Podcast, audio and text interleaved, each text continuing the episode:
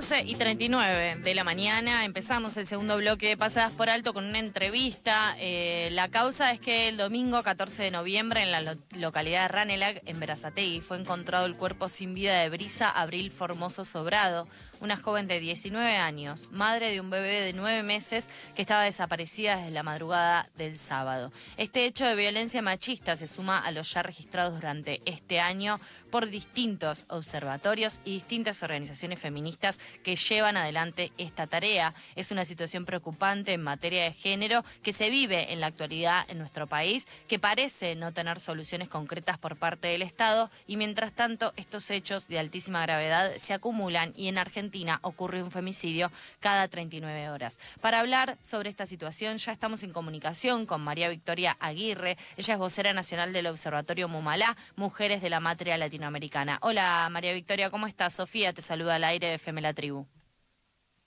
Hola Sofía, ¿cómo estás? Buenos días. Buenos días para vos también. Gracias por este rato para poder conversar. En particular queremos saber cómo fue el caso de Brisa, en qué situación está actualmente la causa. Mira, eh, lamentablemente el, caso de Brisa, eh, o sea, lo tenemos que contabilizar en lo que va del año, porque estaba mirando justo antes de, recibir el llamado, ya estamos contabilizando cerca de los 200 femicidios, estamos en 196 con el caso de Brisa, eh, porque digamos, pensemos que el observatorio cerró el, registro a, fines del mes pasado. Eh, lamentablemente eh, el, expediente todavía está en curso, digamos, hay muchas cosas que, que están en, en procesos de investigación. Sabemos un detenido imputado por, o por lo menos presunto imputado por, por el hecho, eh, eh, una persona que, bueno, que registra heridas en el cuerpo que no puede justificar. también sabemos, a producto de, de, lo, de lo que surge también en, en los medios, ¿no? que es como el observatorio realiza las estadísticas, que ella fue asesinada con, con su pantalón y que fue asesinada mientras intentaba eh, protegerse de, una agresión sexual. Eh, así que lamentablemente todavía esto, esto continúa eh, y, nos preocupa, digamos, la, la, falta de declaración de, emergencia por parte del Estado, ¿no?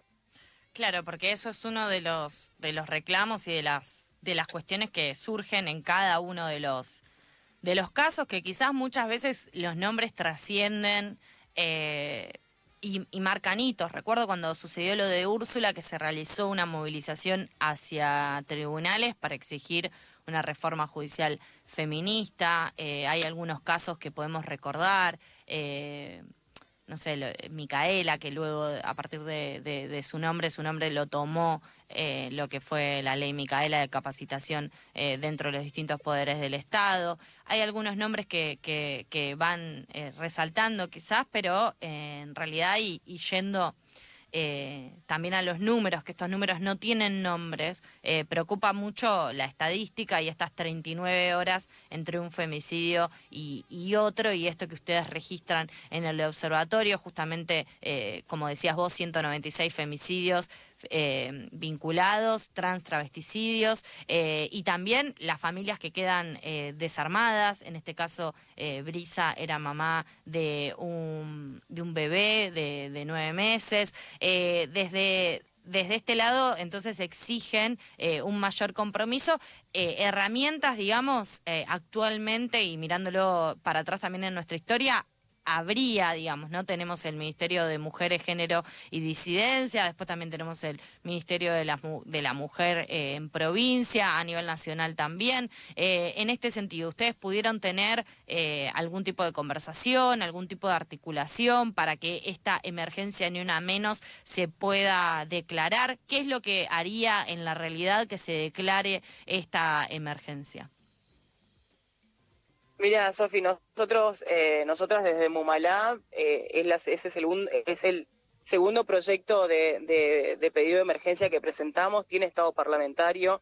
Hemos eh, mandado en su momento dos cartas, una al presidente y, otra al, al Ministerio de las Mujeres, pidiendo una reunión para poder charlar sobre las políticas que hacen falta, cómo cómo abordarlas, ponernos a disposición desde, desde quienes trabajamos el territorio, ¿no? Y no hemos tenido respuesta. Recién este año y hace una semana eh, nos, nos, nos, concedieron la oportunidad de tener una reunión con, con, el ministerio. Esa reunión todavía no ocurrió, va a ocurrir eh, la semana que viene en, en el marco también del, del 25N. Y bueno, en ese sentido vamos a, esperamos poder plantear la, las políticas que faltan y, y que realmente nos tengan en cuenta a la hora de llevarlas adelante, porque justamente lo que sabemos hoy eh, es que em, si bien tenemos ministerio, eh, eh, las políticas no llegan a donde tienen que llegar y seguimos contabilizando víctimas de femicidio cuando en realidad deberíamos poder, como Estado, o mejor dicho, el Estado debería poder eh, preservar la vida de quienes mínimamente han denunciado eh, en los estamentos judiciales.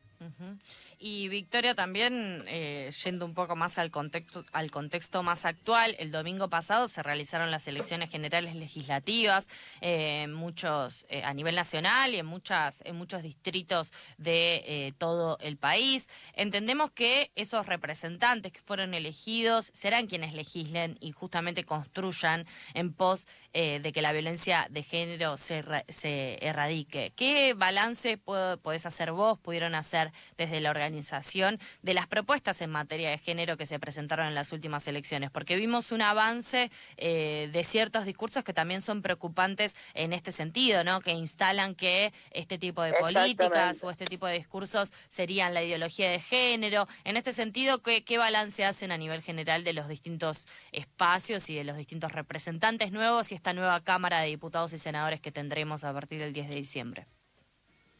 Ah, por suerte, digamos, eh, en, algún punto, eh, digamos, no, no, se, no se perdió del todo, ¿no? En, cuanto, a, en cuanto a la perspectiva, por lo menos la, la progresividad este, que, que, no queremos que la Cámara pierda, ¿no? Lo que sí sabemos es que dentro de la Cámara también se, se necesitan consensos. Entonces, eh, la extrema derecha, por decirlo de alguna forma, no, no, no va a tener tampoco tanto, tanto margen de, acción. Me refiero a que necesitas que el resto de los diputados y diputadas acompañen esas propuestas. Y digamos, no, no, no son leyes que, que nuestra Cámara esté acostumbrada a, votar.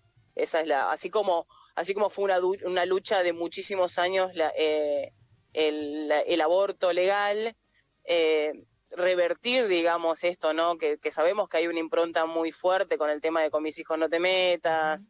Eh, de hecho, los spots de, campaña eran muy, muy radicales en ese sentido. Eh, pero bueno, sabemos, o por lo menos confiamos que no que no van a poder hacer, hacer mella en, el Congreso, pero no deja de ser preocupante que una porción importante, por lo menos, de la Ciudad de Buenos Aires eh, haya elegido ese, ese, ese tipo de posición, ¿no? También es cierto que ese tipo de posiciones está muchísimo más anclada a la cuestión económica que a las cuestiones de género y diversidad. Eh, eso también es una realidad. Entonces, em, venimos de un contexto muy difícil, todavía estamos en un contexto muy difícil de pandemia, donde la discusión, entre comillas, por las libertades eh, cala mucho, digamos, ¿no? Pero bueno, la, libertad también es una cuestión muy subjetiva, si querés, eh, porque, eh, digamos, eh, una cosa es hablar de, hablarle de libertad a un preso y hablarle de libertad a un tipo que no puede, o una persona que no puede sacar sus dólares afuera, digamos, son dos libertades muy distintas, ¿no? Entonces, eso también me parece que, que hay que hacer un análisis también más profundo de eso. A mí me preocupa realmente que quienes hoy nos gobiernan, quienes hoy tienen la posibilidad de hacer un cambio, que han venido con esa impronta a hacer un cambio, todavía no han logrado realizarlo. Sí, claro, y después también podemos pensar en, en cuánto de la perspectiva de género eh, se mete también en esas otras perspectivas que se plantean como más estructurales, ¿no? Recuerdo, por ejemplo, los paros de mujeres, en donde se planteaba justamente la importancia de las tareas de cuidado y del rol de, de las mujeres y de las distintas disidencias en eh, los espacios productivos, ¿no? Produzcan sin nosotras, se planteaba en esos, en esos espacios que también es interesante volver a traerlos y decir, eh, bueno, pero también se puede pensar las cuestiones económicas con, con con los lentes violetas, por decir eh, de un modo. Victoria. Totalmente. Eh, sobre, sobre las fechas que se vienen en este mes de noviembre, en un par de días nomás, es 19 de noviembre, en donde se, se vuelve a reivindicar la lucha por infancias y adolescencias sin abusos sexuales, sin revictimización judicial a las sobrevivientes, a los sobrevivientes, ni persecución a las madres y a los adultos protectores. Y después también vos decías, eh, de cara a, lo que se viene el 25 de noviembre, tenemos también eh, a partir de esa fecha los 16 días de activismo contra la violencia de género. Eh, sobre estas, estas cuestiones que están en agenda feminista también, ¿qué acciones están, están pensando desde, desde Mumalá, desde el observatorio y también las distintas redes de organizaciones que componen? Mira, eh, justamente eh, para nosotros es importante poder plantear esto, ¿no? de cara también al, futuro acuerdo con, el FMI, ¿no? La, cuestión de plantear que, existe una deuda eh, social y democrática, si que se quiere, con, las mujeres y, el, y la comunidad disidente. y eso es importante plantearlo, que tiene que ver un poco con esto que vos decías, ¿no? La economía también tiene tiene cara de mujer y lamentablemente la, la pobreza está totalmente feminizada. Entonces, eh, justamente eh, va a ser un poco el, encare por ahí, por lo menos desde Mumalá, eh, y también con acciones de visibilización en este reclamo constante de la declaración de emergencia Ni Una Menos. Eh, Victoria, ¿cómo continúa el caso en particular eh, de Brisa? ¿Ustedes están articulando con familiares, con amigues? Eh, o, cómo es que ahora podemos seguir lo que, lo que suceda para que se haga justicia por este caso, este último femicidio que conocimos? No, nosotros estamos en, el territorio, no, no estamos eh, vinculados puntualmente con, familiares eh, sí estamos acompañando las acciones que, se van llevando adelante. Eh, por ahora, digamos, lo que estamos esperanzados en que es en que se terminen de resolver las cuestiones más burocráticas y, y que tempranamente, digamos, se pueda resolver o imputar, digamos, a, esta persona si es la, responsable, que todo indicaría que sí.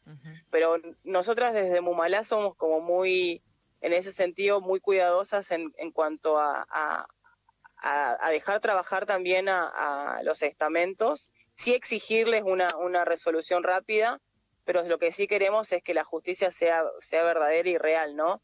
Eh, lo importante ahora es acompañar a, la familia de, Brisa y, lograr, digamos, mínimamente que el Estado responda con las contenciones necesarias, como es la ley Brisa, digamos, ¿no? Que es lo que le correspondería hoy a, ese bebé y a, la familia que queda. Acompañar en ese sentido, eh, no, no bajar los brazos con, respecto al pedido de justicia, pero tenemos que, también permitir que, que la investigación avance y que llegue a buenos resultados. Y mencionabas el tema del rol de la justicia, que muchas veces también en estos casos surge, un poco hablábamos al principio, ¿no? Sobre estos nombres que, que muchas veces quedan y, y estas causas que, que, estamos siguiendo. También hace poco se, se conoció lo que fue el veredicto por el caso de Araceli Fulles y, y, y también eh, recordamos, digamos, esto, muchos, muchas caras, muchos nombres se nos vienen cada vez que pensamos en, en las situaciones tan extremas, ¿no? De, de femicidios que son extremas, pero que muestran eh, también un sistema y una sociedad que eh, es violenta para con las mujeres y las disidencias. Y en este sentido, la justicia no queda exenta como institución y como, como sistema también dentro de esta sociedad, eh, y se, se ha dicho mucho este pedido de una reforma judicial que tenga una clave con perspectiva de género, una clave transfeminista. Sobre esto, desde Mumalá, ¿ustedes qué piensan? El, mira, ahí hay, hay dos cosas que, me gustaría destacar. Primero, que, si estamos hablando de, exigirle la justicia es porque el Estado en su sistema de prevención llegó tarde. Eso por, por, por, primero y principal, ¿no? Eh, y acá, digamos, en la mirada con, con, con, lentes violetas, como decías hoy, es necesario que esté en toda la justicia, no únicamente en los casos de violencia de género porque esa es la mirada que está faltando. Hay un montón de situaciones eh, judiciales donde se invisibiliza totalmente la situación de las mujeres y las disidencias al, momento de acceder a la justicia. eh, siempre, exige, siempre de que hablamos, hablamos del acceso a la justicia, lo, lo lejos que estamos del acceso a la justicia. Entonces sí, por supuesto que, que, la impronta de la perspectiva tiene que estar no solo en la justicia, sino en todos los, todos los estamentos del Estado. Necesitamos que, el país tenga perspectiva de género, no únicamente la justicia, eh, porque eso es lo que, o sea, si no es imposible cambiar la matriz de la sociedad. Eh, Victoria, te agradecemos un montón el ratito compartido con nosotros para poder traer estos datos y también para, para poder eh, pensarlos más allá. Eh, seguimos, como cada mes, los distintos informes que, que, que brindan desde el Observatorio Mumalá. Te mando un abrazo bien grande. Gracias, Sofía. Un abrazo a vos y un abrazo a toda la tribu. gracias por el espacio Creo que justo... siempre y por él eh, abordamos siempre estos temas, así que muchas gracias. Abrazo grande. María Victoria Aguirre, vocera nacional del Observatorio Mumalá, Mujeres de la Matria Latinoamericana, justamente por el caso de Brisa, el femicidio de Verazategui, Justamente por este hecho fue detenido Hugo Iván Morales, quien contaba con heridas en el cuerpo que no pudo justificar. Las mismas podrían indicar que Brisa había intentado defenderse ante el ataque del, femicida. Familiares y amigues denuncian que la policía no la buscó como debería al no contar con disponibilidad de patrulleros debido a las elecciones legislativas que se llevaron a cabo el domingo en todo el país. Desde el Observatorio Mumalá, Mujeres, Disidencias, Derechos registraron al 29 de octubre, pero actualizado al día de hoy, como nos decía Victoria, 196 femicidios. Eh, feminicidios vinculados y trans travesticidios. Ocurre un femicidio cada 39 horas y más de 187 niños, niñas y adolescentes se quedaron sin madre. Por eso exigen al Gobierno Nacional un mayor compromiso, piden la declaración de la emergencia ni una menos con el objetivo de incrementar y priorizar recursos humanos y económicos para la atención integral de mujeres y personas pertenecientes al colectivo LGBTIQ víctimas de la violencia machista. Recordamos que si estás o conoces a alguien que está en una situación de violencia de género, puede comunicarse con la línea 144 para recibir contención y asesoramiento. Puede acercarse a las distintas unidades especializadas en la justicia en el distrito que estés y si no también puedes escribirles por, por WhatsApp al 11 27 71 6463 11 27 71 6463 es un WhatsApp gratis eh, gratis, funciona en cualquier parte del país las 24 horas.